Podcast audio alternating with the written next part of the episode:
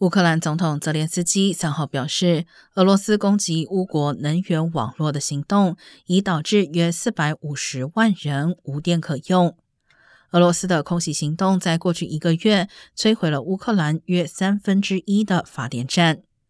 泽连斯基称，俄罗斯的做法是诉诸能源恐怖主义，因为无法在战场上击败乌克兰，试图用这种方式来打击乌克兰人民。